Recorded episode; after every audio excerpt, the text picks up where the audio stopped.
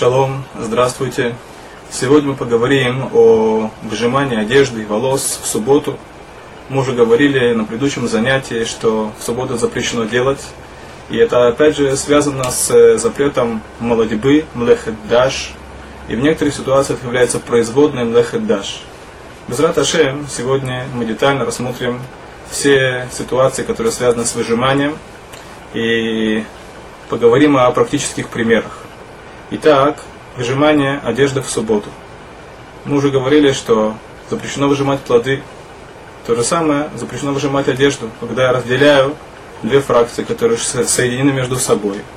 Для того, чтобы отделить то, что мне нужно, от того, что мне не нужно. Это попадает под категорию, под запрет млехедаш. И, соответственно, если это действие подобно выжиманию плодов, когда я получаю сок то есть при выжимании одежды я заинтересован в получении жидкости, то это является производной толда, млехадаш, запрета молотить в субботу. Мы рассмотрим несколько конкретных примеров. Так скажем, если у вас есть дорогое вино, и оно вылилось в субботу. Вы не хотите это вино просто так э, терять. Если берут салфетку и бросают на это вино, для того, чтобы собрать это вино, чтобы это вино впиталось в салфетку а затем выжимают эту салфетку в стакан, то это запрещено Торой, это попадает под категорию, под, э, под категорию млехет когда я выжимаю салфетку для того, чтобы получить ту жидкость, которая в нее, в нее впиталась. Даже если я выжимаю салфетку для того, чтобы ее высушить, то есть я совершенно не заинтересован в той жидкости, которая в ней есть. Там может быть, э, когда пролило, пролилось недорогое вино, да, и тому подобное, я просто хочу вытереть стол тогда это не запрещено Торой, но мудрецы, тем не менее, запретили делать подобное действие. Важно упомянуть, что иногда, выжимая салфетку, можно нарушить также запрет милабен, стирать в субботу. Если пролившаяся жидкость это вода, то выжимая салфетку, мы нарушаем запрет милабен стирать в субботу. Есть некоторые мнения, которые говорят, что выжимая другие напитки, мы также сталкиваемся с проблемой с запретом милабен, Если я беру губку, и губка впитывает в себя ту жидкость, которая вылилась на стол. Так пользоваться губкой тоже нельзя. Почему? Потому что невозможно пользоваться губкой, не выжимая.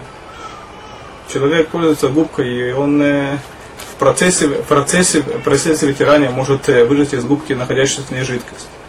Если это губка с рукояткой, то тогда совсем не обязательно, что в процессе вытирания что-либо выжму. Поэтому если это губка с рукояткой, то ей пользоваться можно. Каким же образом вытереть э, разлившуюся жидкость в субботу?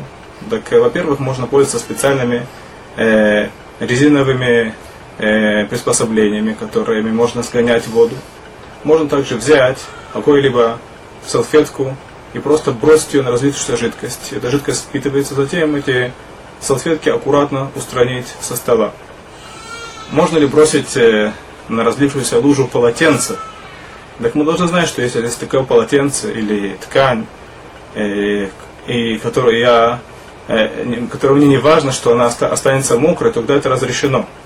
Если же я хочу, чтобы это полотенце было сухим, тогда его нельзя бросить на подобного рода лужу, так как мы опасаемся, что человек выжмет это полотенце. И мы уже говорили, что это нельзя делать в субботу.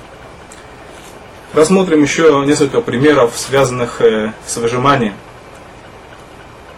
По этой причине евреи не пользуются тряпками, губками при мытье посуды, так как э, невозможно сделать это не выжимая. Каким же образом моют посуду в субботу. Для этого пользуются специальными синтетическими губками, где расстояние между волокнами большое, и таким образом эта губка она не впитывает воду. Важно упомянуть, что металлическими щетками и губками в субботу также не пользуются. И даже если эта металлическая щетка она не впитывает в себя воду, это запрещено, но уже по другой причине. Это млехат мимахек, о котором мы без Раташем будем говорить позже. Это то, что касается губок и мочалок. Можно ли пользоваться полотенцем при вытирании посуды? Иногда полотенце может быть влажным. Так мы должны знать, что принципе нет никакого запрета пользоваться, пользоваться полотенцем. только в тех ситуациях, если посуда имеет узкое горлышко, например, рюмки или маленькие чашки, и необходимо засунуть полотенце вовнутрь для того, чтобы вытереть внутреннюю поверхность сосуда, тогда тут может быть проблема, что если это влажное полотенце, то в таких ситуациях может быть выжата какая-то влага, и тогда влажным полотенцем пользоваться при вытирании нельзя. Это то, что касается пользования полотенцем. Есть э, такая вещь, называется влажные салфетки. Ими пользуются в гигиенических целях, или те, у кого есть маленькие дети, также ими часто пользуются. Многие мудрецы запрещают пользование этими салфетками в субботу, так как э, эти салфетки влажные. Опять же, мы сталкиваемся с проблемой выжимания в субботу. Мы уже говорили, что так же, как запрещено выжимать воду, также нельзя выжимать волосы, несмотря на то, что это не запрет по Торе, так как волосы не впитывают в себя, не впитывают в себя воду, только сберут на себе воду. Тем не менее, запрещено выжимать волосы в субботу. По поводу вытирания волос в субботу есть э, разные мнения, есть, которые разрешают только положить полотенце для того, чтобы полотенце впитало воду, которая есть в волосах, из которой разрешают пользоваться большим полотенцем для того, чтобы аккуратно вытереть волосы. По этому вопросу каждый должен спросить своего раввина, того раввина, которого он обычно спрашивает, как поступать в подобной ситуации. На этом мы завершим сегодняшнее занятие. Бисрат Ашем, на следующем занятии поговорим о доении. И как мы увидим, есть несколько примеров, которые связаны непосредственно с нами. И о том, можно ли растапливать лед